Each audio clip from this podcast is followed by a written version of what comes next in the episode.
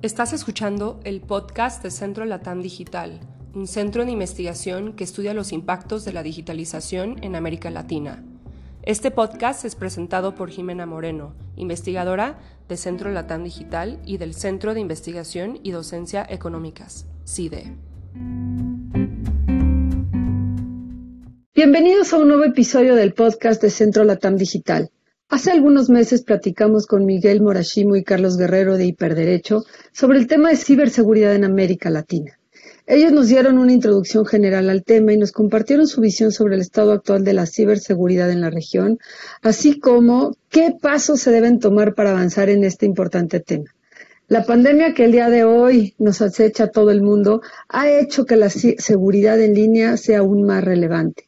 En la medida en que personas han tenido que transitar al entorno digital para realizar actividades que se hacían de manera presencial, se torna esencial asegurar que las interacciones, transacciones y demás actividades se realicen en un entorno seguro para todos. La conectividad es cada vez más esencial en nuestras vidas. Sin embargo, mientras más usuarios están en línea, más redes existen y más servicios sean accesibles de manera digital, aumentan las vulnerabilidades y las víctimas potenciales, tanto entre individuos como entre empresas e incluso entre los estados. Para platicar sobre ciberseguridad en tiempos de la pandemia, invitamos hoy a Nicolás Castellón. Él es gerente senior de seguridad cibernética de Capgemini, una consultora holandesa que se enfoca en transformación digital y tecnologías.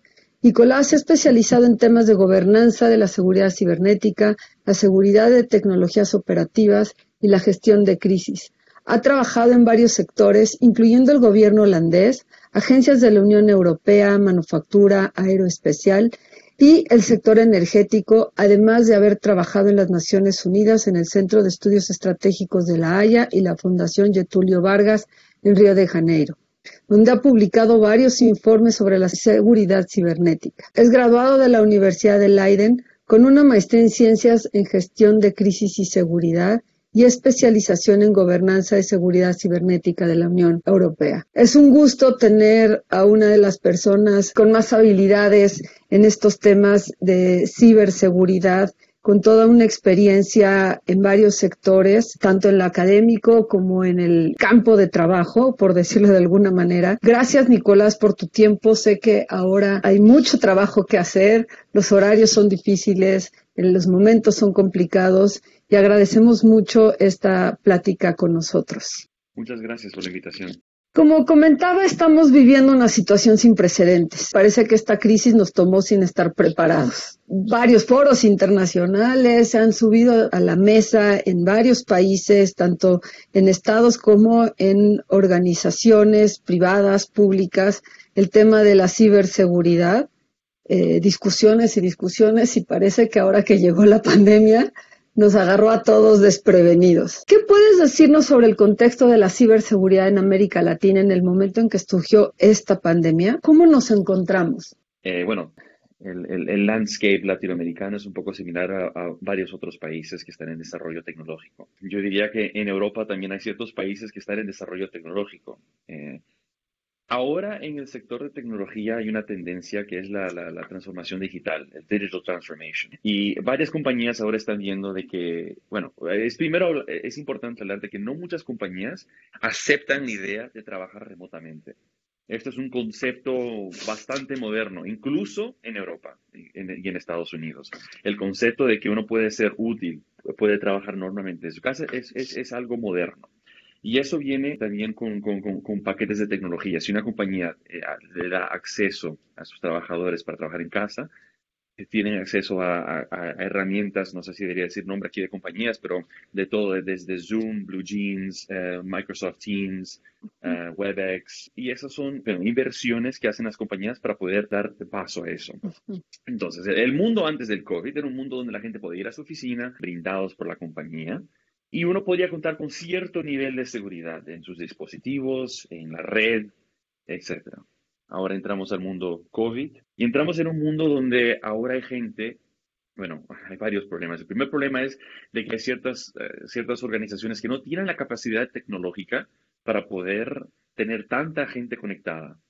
Y no estamos hablando de conectada en, en, en, en herramientas como Skype, donde es para conversaciones. Estamos hablando conectividad en los eh, entornos eh, digitales, que lo llamamos el, VPN, que es una conexión directa al, entorno de la compañía para poder tener acceso a documentos eh, internos, herramientas internas, todo el entornamiento que sea interno, todos los medios para poder acceder a esta información, normalmente tiene cierto máximo en capacidad de tolerancia.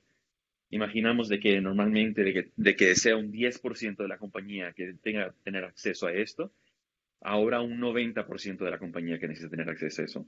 Eso es, es una sobrecarga inmensa en los sistemas de bastantes empresas. Y también habían empresas y organizaciones de que no estaban listos para, poder recibir a tanta gente. Aquí mismo, en el país de Holanda, los ministerios holandeses tuvieron una pausa porque no habían suficientes credenciales para autenticar a la gente para trabajar en casa. Y estamos hablando de Holanda, el país que se considera primero o segundo digital en Europa. Entonces, estamos hablando de eso, estamos hablando de capacidad, de que la capacidad no existía. Y eso es en todo el mundo, no solo en, América Latina. en América Latina yo diría que la tendencia era eh, más contacto en persona, eh, es, la, tecnología normalmente va segundo al negocio, desafortunadamente. A mí lo que me gusta decir es de que el, mejor impulso para cualquier organización para recibir la digitalización eh, como parte de la empresa, el, mejor impulso no puede haber mejor eh, truco de marketing que el COVID. Es, terrible lo que, está lo que está aconteciendo, el número de gente que está sido afectada, la gente en el hospital, pero digitalmente la consecuencia de eso va a ser de que varias, e, eso va a ser unas consecuencias de, lo que estamos viendo esta pandemia.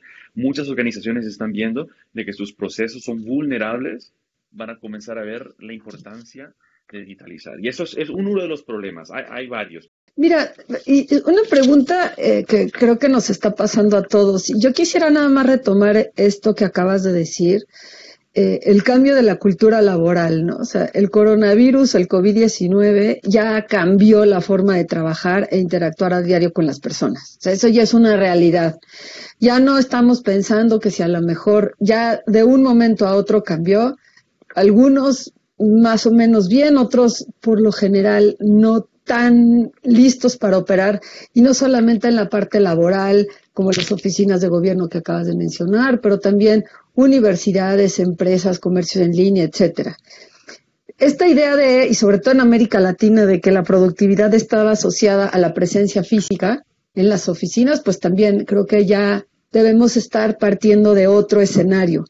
Y frente a esto, se ha visto, por ejemplo, ya un uso más intenso y desmedido de plataformas como tú acabas de mencionar, Zoom, Blue Jeans, etcétera. Pero aquí está pasando algo que eh, de repente uno está en una conferencia por Zoom tratando un tema de trabajo importante, se suben documentos, se pasan contratos, muchas veces se dicen cosas importantes de las empresas, de los gobiernos, en este tipo de conferencias, en este tipo de reuniones, por decirlo así, laborales, y se ha visto que entran personas a las cuales no tenían acceso, hay robo de información, es decir, ¿cuál es la experiencia ahí? ¿Cómo proteger? Porque pareciera que nuestra herramienta de trabajo también puede ser fácilmente vulnerada. Para dar una metáfora para eso, eh, la gente que se está reuniendo en herramientas como Zoom es como tener una conferencia privada en medio de un parque. Y hay ciertas herramientas de que, por ejemplo, en ciertos sectores, eh, herramientas como Zoom, que son, que son abiertas al público, eh, que son sin pagar, no son preferidas. ¿Por qué? Porque son, porque es un problema de configuración. No estoy diciendo que son herramientas de que no deben de ser usadas, eh, digo que son herramientas que uno tiene que saber cómo configurar y cómo usar bien. Porque si no, sí, hay ciertas cosas que están llamando ahora Zoom hijacking, que técnicamente es, estás en una reunión y de repente alguien entra a la sesión con el propósito de interrumpir y dependiendo del tipo de reunión que es, eh, puede hacer a la gente ver mal y puede, bueno, cambiar el pensamiento y, bueno, hacer más daño a lo, que, a lo que estamos hablando de la transformación digital que de qué beneficios. Pero bueno, es sobre configuración de herramientas. Las recomendaciones que yo daría es que cualquier herramienta que estén usando tengan en mente que tenga por lo menos contraseñas. El problema con ciertas herramientas es que cuando mandan un link y el link es usado por cierta persona, puede ser que ciertas herramientas reusen el mismo, el mismo hyperlink. Que hay una persona que tenga un link antiguo o que simplemente vea el link y comience a jugar con los números del link, puede entrar en otra sesión. Eso es, eso es Zoom hijacking. Hay formas de prevenirlo. No estoy exactamente seguro si Zoom tiene contraseña, pero para organizaciones que tengan intercambio de comunicación que sea más, más, más, sensible, más, más confidencial, que le pongan contraseña y que compartan la contraseña en otro correo. Esos son principios de seguridad bien básicos. Es lo que llamamos higiene. De que si yo le mando a ustedes un usuario, no les mando el usuario y la contraseña en el mismo correo. Mando las cosas en diferentes correos o mando uno por correo y uno por mensaje de texto.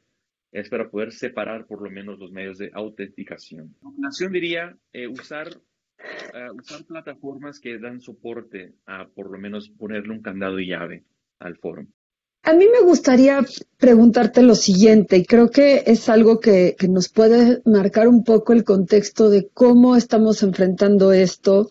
Em, ¿Qué impacto ha tenido el aumento en actividades en línea? Es decir, em, ¿se ha visto eh, que ha, habido algún tipo de incremento en los ciberdelitos, eh, incidentes en fraude, phishing? Es decir, ¿Cómo, estamos en esto? Al incrementar todas estas actividades en línea, tanto reuniones como comercio electrónico, pero consultas, este, telemedicina, teletrabajo, eh, toda esta saturación, eh, al parecer también hay un incremento en estos, en estos delitos, en robos de identidades, en, phishing, etcétera. ¿Nos podrías hablar de qué, qué está pasando en el, en el momento actual? Claro. Claro, bueno, lo que, está, lo que está ocurriendo ahora es de que mucha gente que no contaba con medios digitales de comunicación, ahora se encuentran que este es el único medio de comunicación que, tienen disponible. Y sí, no, no, eh, ahora es el mejor, bueno, suena un poco mal decir esto, pero es el mejor tiempo para los cibercriminales tomar ventaja de la gente que no sabe las mejores, que no tienen el mejor sentido de higiene eh, en Internet.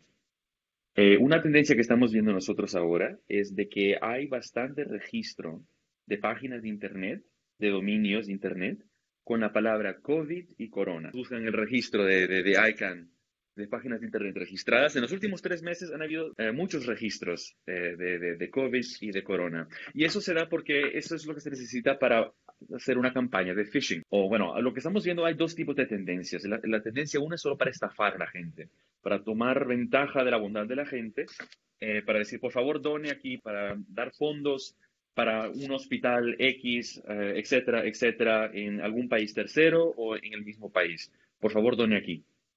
Y esas donaciones, obviamente, bueno, las que son verificadas son para el bien eh, de la sociedad, pero es más fácil engañar a gente que no conoce, que, no, que, no, tiene un sentido de cuál es la legitimidad de ciertas páginas. Y entonces uno es para estafar y el otro es para infectar, que es para, eh, por ejemplo, tener acceso a las computadoras de la gente, para los, ordenadores, para los dispositivos, eh, especialmente si, por ejemplo, estamos hablando del sector bancario. Si, hay, si alguien con malas intenciones decide hacer una campaña de ataque a un banco o alguna compañía del sector financiero, si yo trato de accesar los networks del banco, en, digamos, en las oficinas del banco, ahí sí sería más difícil.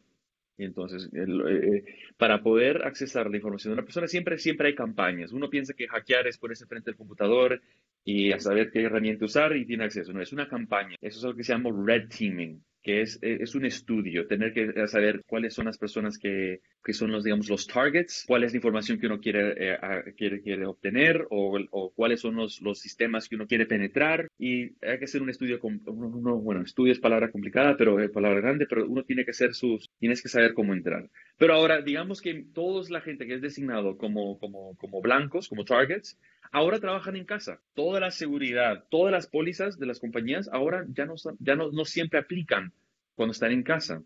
Ahora tenemos a gente usando dispositivos privados para cuestiones de trabajo y dispositivos de trabajo para cuestiones privadas. Y ahora es, es, una, es una mezcla de que ahí es cuando comienza a dar el problema. Entonces estamos hablando antes de que un buen escenario para los hackers. ¿Por qué? Porque ahora la gente baja su guardia.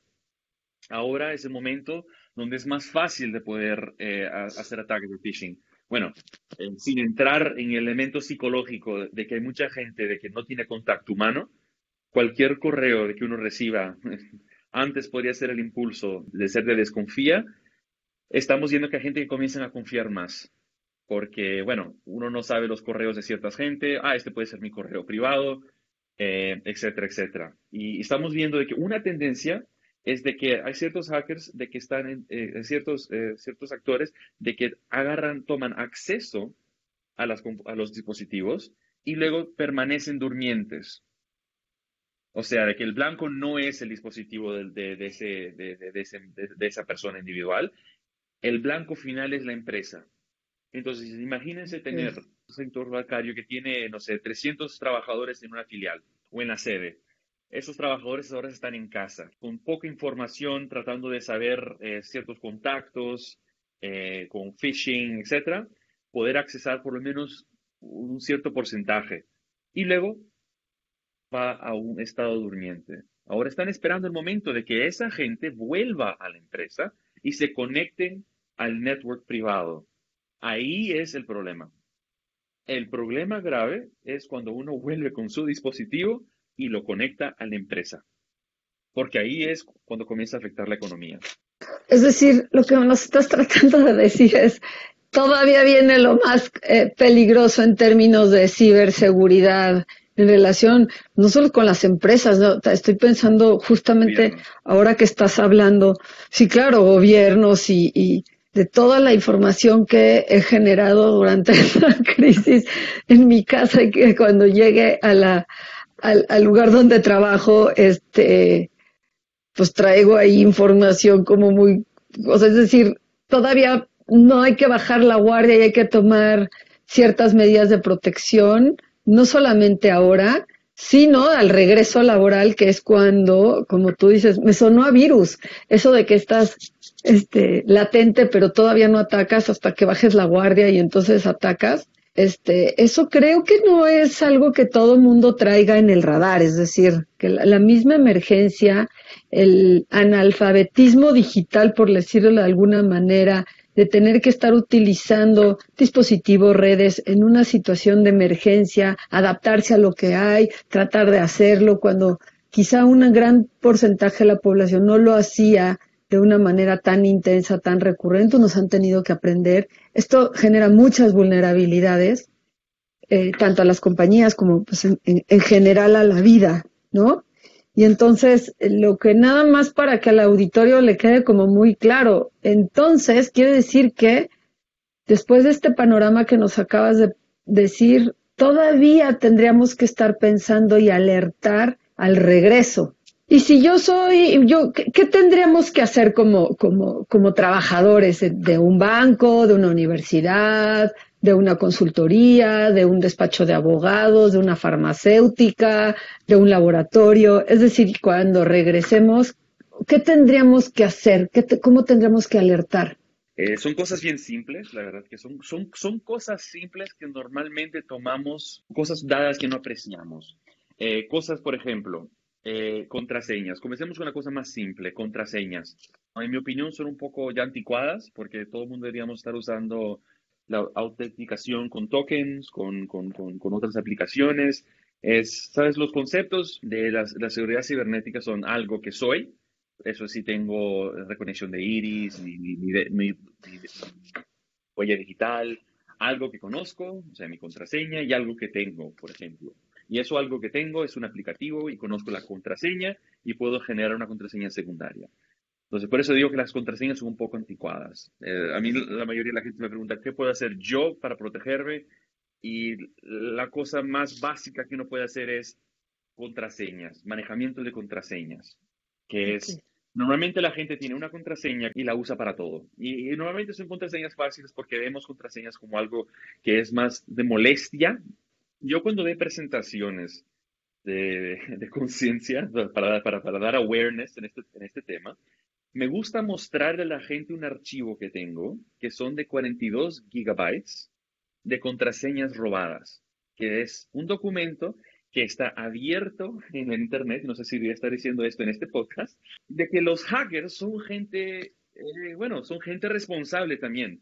Son gente que les gusta ponerse al día, que les gusta recoger contraseñas. Cada vez que uno escucha eh, compañía tal ha tenido un data leak, eh, que tal compañía ha, ha, revelado usuarios o etcétera, cada vez que uno escuche eso, uno tiene que entender de que esas contraseñas ahora están en el Internet y que hay gente que hace colección de todas esas contraseñas y las ponen juntas. Y entonces, hay cierta, hay una página de internet que yo recomiendo bastante, que, que en inglés está escrita Have I Been Pwned? Que voy a compartir con ustedes, porque yo creo que cualquier persona escuchando este podcast debería de ir a esa página de internet y hacer y chequear si su correo privado ha sido parte de algún data leak. Y es bien simple, uno simplemente pone su correo y la página de internet les va a revelar qué, si, si es que hay un data leak, a dónde ha sido. Y normalmente para los profesionales ha sido LinkedIn, porque LinkedIn tuvo un data leak, eh, Adobe, que es bien común, eh, y para cierta gente también puede ser eh, MySpace, puede ser cuentas de, de, de, de, ejercicio, puede ser de cuentas de, alguna página de Internet que algún día te has inscrito, que se te ha olvidado y ha terminado en el Internet. Entonces, lo que uno tiene que escuchar, el mensaje que, que, que, que estoy dando ahora es, si alguna, contra, si alguna cuenta de, de, de, de, alguien que está escuchando ha sido comprometida, no vuelvan a usar esa contraseña. Asuman que esa contraseña es pública. Si ese usuario y contraseña ha sido, it has been leaked, ya asumen de que es algo que no se debería usar más. Hay bases de datos donde uno puede encontrar los correos junto con las contraseñas. Y si nos basamos en el principio de que la gente no cambia sus contraseñas, si yo encuentro la contraseña de alguien de su MySpace o de su LinkedIn, puedo asegurarme de que hay más cuentas en el Internet de que puedo accesar. Entonces, comencemos con lo más básico, la contraseña, la higiene de contraseña. Déjame detenerte aquí un momentito, porque ahora que estás hablando, ya el corazón me empezó, se, empezó a acelerar y me siento absolutamente vulnerable. Eh, dijiste algo que yo creo que el 90% de las personas hacemos, y me incluyo, eh, y acabas de decir, no usen la misma contraseña para todo. Como tenemos tantas contraseñas y siempre te piden y siempre se olvidan, entonces acaba uno por decir, bueno, ya, esta ¿no? Le cambio un numerito, le hago por acá. Y, y yo creo que la gente que nos está escuchando, estoy segura que, que, que, tiene por lo menos para uno o dos sitios la misma contraseña.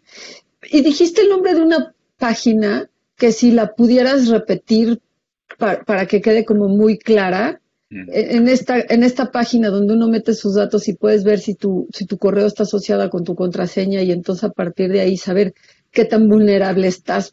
Claro, en inglés es Have I been pwned? Y pwned Perfecto. es una expresión de que yo creo que, que, viene del, del, mundo del videojuego, eh, que es la palabra owned, pero con la, con la P en vez de la O. Y bueno, yo creo que, yo creo que esto es como una de las primeras cosas, eh, retomando el tema de qué hacer cuando regresemos y toda la información que hemos generado se puede vulnerar en, cualquier lugar de trabajo, oficina, donde sea. Uno es el cambio de contraseñas.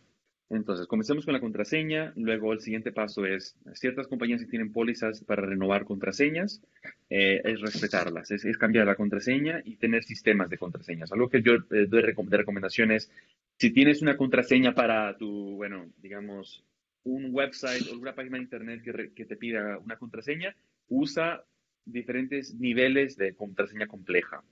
Que sea eh, tu contraseña, que me, a, mí me gusta llamarla el throwaway, la, la, la, desechable. Claro, es una página de internet, querías tener una imagen de algún sitio. Sí, claro, usa, usa cualquier palabra, no importa.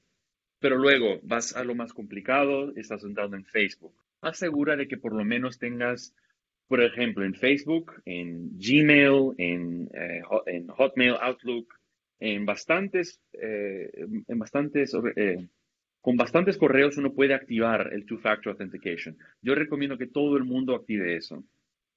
La contraseña es un poco, ¿saben esos llavines que tienen en las puertas, esas cadenitas que tienen de un lado al otro en las puertas, de que uno puede abrir un poquito para ver quién está entrando? Las contraseñas son así, más o menos.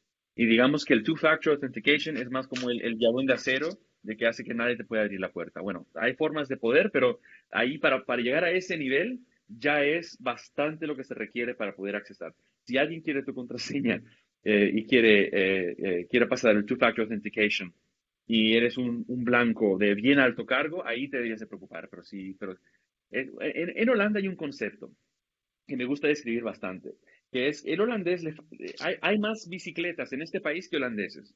El concepto en Holanda es de que los ladrones de bicicletas roban la bicicleta que no tiene candado. Es el mismo concepto en la seguridad cibernética, en, en cybersecurity, de que el más mm. protegido normalmente eh, está bien protegido. Y por eso yo recomiendo eh, Two-Factor Authentication y diferentes, eh, diferentes niveles de contraseñas. Bueno, segundo, recomiendo de que las, bueno, uno tiene, todos los que tenemos celulares hoy en día y tenemos eh, o tenemos Linux, o tenemos Microsoft, o tenemos Apple. Microsoft hoy en día ahora no nos da la opción de declinar eh, poder hacer un update a nuestros computadores. Ahora Microsoft te hace la pregunta, ¿quieres hacerlo hoy o lo quieres hacer después? Pero ah, después de cierto número de despuéses, no te deja hacerlo más y, y te dice, la computadora se va a pagar en tantas horas. Apple normalmente ahora están haciendo una forma que casi, casi engaña al usuario, que te dice, tu teléfono se va a autenticar y uno no puede decir no, uno puede decir recuérdame después.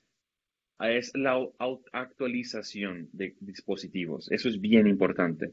La vulnerabilidad, a mí me gusta describir la vulnerabilidad como si fuera el, el, el, el aire encima de nuestras cabezas. Entonces, mi recomendación es actualícense en cuanto se pueda en cuanto puedan, actualicen, especialmente sus dispositivos de trabajo.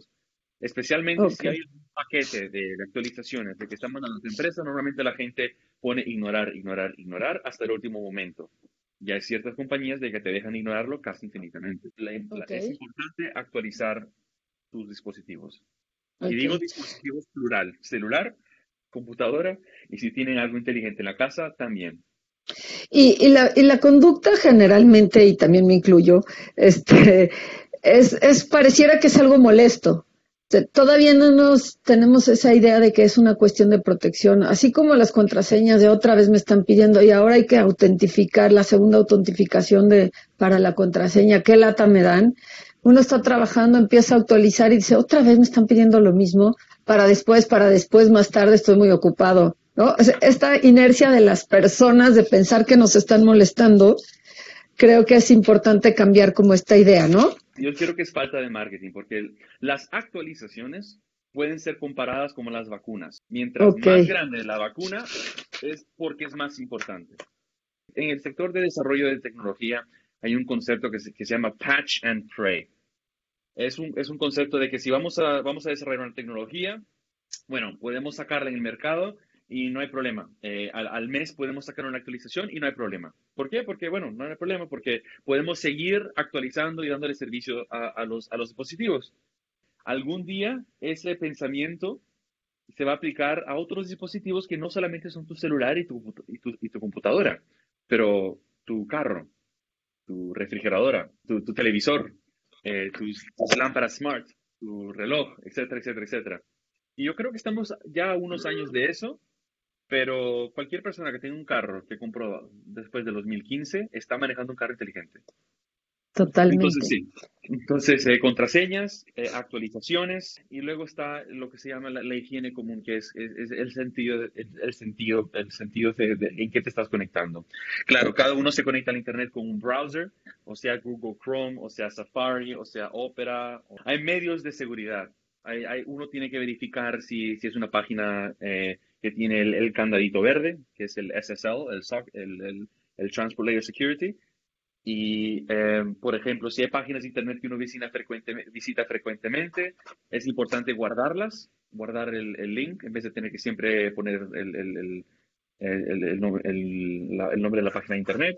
Si uno recibe correos eh, que uno siente que son un poco falsos, verificar el link Simplemente eh, yo, yo recibo por lo menos cada, cada otro día correos falsos de Netflix diciéndome que mi cuenta no está actualizada, o de Disney Plus, o PayPal, o etcétera, diciendo, ah, su cuenta no ha sido actualizada, su cuenta ha sido desconectada, eh, por favor, aprieta aquí. Uno simplemente va donde dice PayPal y ve la cuenta, la cuenta que en realidad es, no es la cuenta que, que aparece ser, es que cuando uno manda un correo, uno puede registrar su correo con otro nombre digamos que me registro eh, como Nicolás 123456 at eh, ebaypaypal.amazon.com. Yo puedo cambiar el nombre que aparezca. Estoy sobresimplificando algo aquí, por cierto, eh, pero puedo cambiar que simplemente diga eh, no reply at amazon.com. Y uno ve eso y piensa, ah, no, es que es Amazon. No, no, uno tiene que apretar en el link, solamente, no, no en el link, perdón, en el, en el, ¿cómo se llama? En el correo que sale arriba, en el to y from, en la sección de para y de recibido y para mandar. Y quiero repetir, do, not click on the link. No apreten en el link si no confíen en el link. Esa es una de las, de las medidas de higiene. No apreten en ningún link que no confíen. No, no, no bajen ninguna imagen, ningún documento, ningún attachment que no confíen.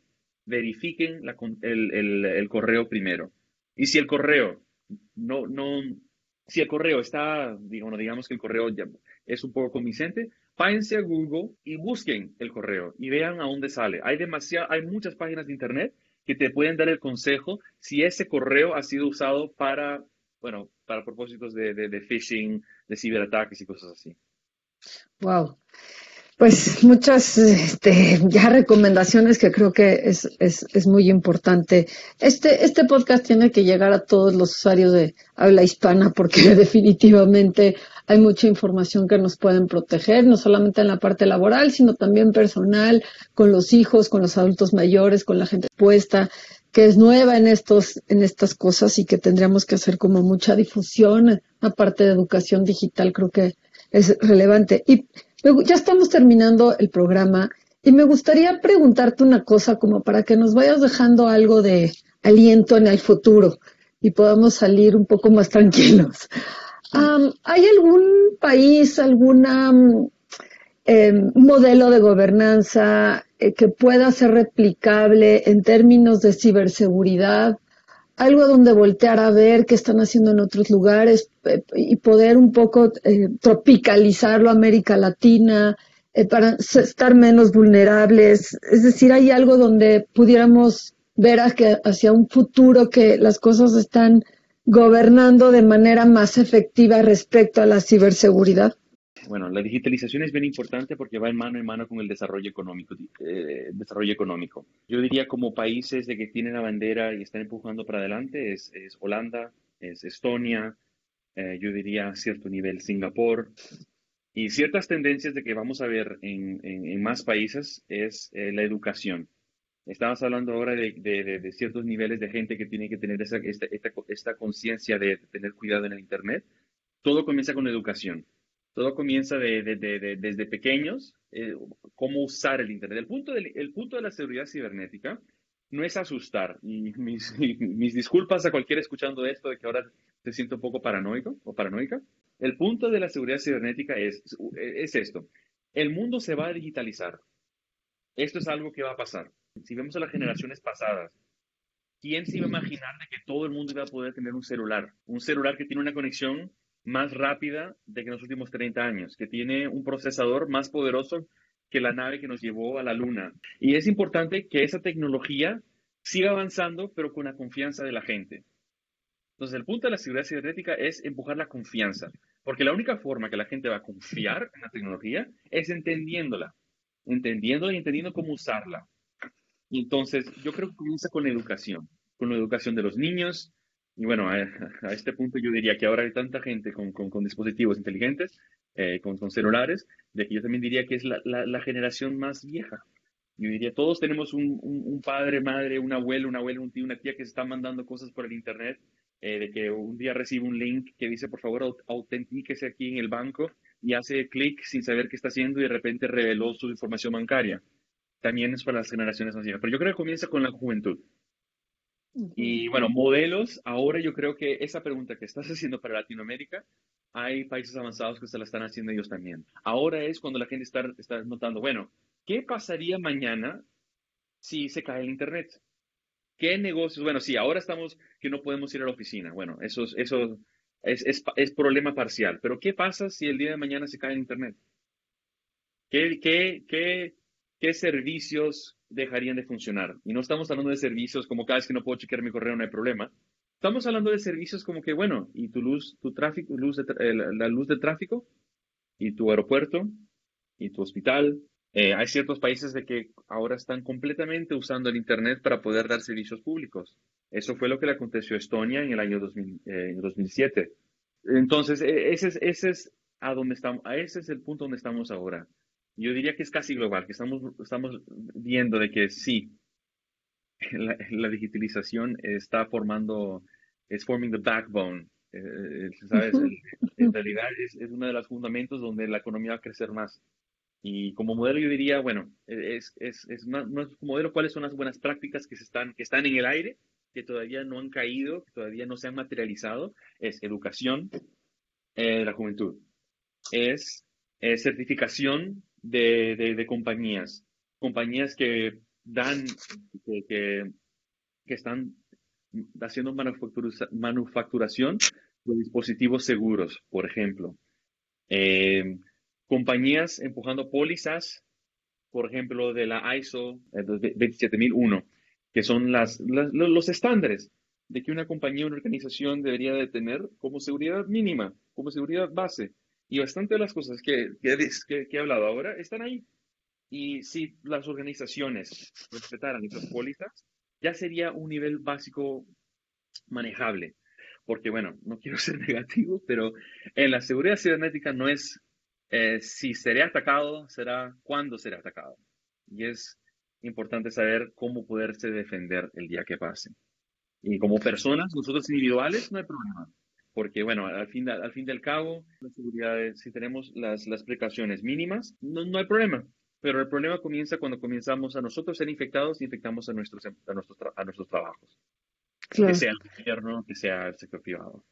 O educación, la, la academia especialmente siempre he tenido, siempre he tenido las preguntas de qué es, bueno, los cibercriminales lo que les gusta es, es, es información, es eh, cosas que son accionables. Y las universidades también tienen un papel bien grande que jugar, porque las universidades a veces hacen, they do research, hacen pesquisas en cosas de que son temas bien sensibles. Y es o, es, o sensible porque les puede dar, les puede dar una, un competitive edge, o sensibles porque están entrevistando a gente vulnerable. En ciertos países esas comunidades están en peligro, por ejemplo. Híjole, pues educación digital más educación igual a educación, eso nos va a hacer eh, tener una mayor protección y como bien dijiste y como para cerrar, el más protegido es el menos vulnerable. Eh, finalmente, eh, así como la actualización ya te orilla actualizarte y no te pregunta si quieres o no, sino cuándo, así también la vulnerabilidad, el robo de información, el hackeo, etcétera, no te va a preguntar si sí o si no, si te salva, sino más bien en qué momento puede suceder, ¿no? Prácticamente como un hecho, como un fact que puede ser ahora, puede ser pronto o, quizás se tarde un poco más, pero el riesgo es alto y la vulnerabilidad eh, es también importante. Muchas gracias, creo que Acabamos de tener una gran conversación con muchos eh, tips, con muchas guías de cómo protegernos frente a este nuevo entorno que tenemos en el desarrollo y en el uso de, estas aplicaciones. ya me dejaste nerviosa, pero ya no tanto porque ahorita me aplico a cambiar todas mis contraseñas y a decirle que sí a todas mis actualizaciones, a pasarlo a mis colegas y a tratar de generar una cultura organizacional que también incluya esto como un paso eh, obvio, pues, ¿no? Te, agradecemos mucho a nombre de todo Centro Latam esta extraordinaria conversación. Y, y, bueno, pues esperemos que todos los que nos estén escuchando hagan lo propio y puedan también contribuir en esta cultura de eh, protección. Muchas gracias, muchas gracias de nuevo por la invitación.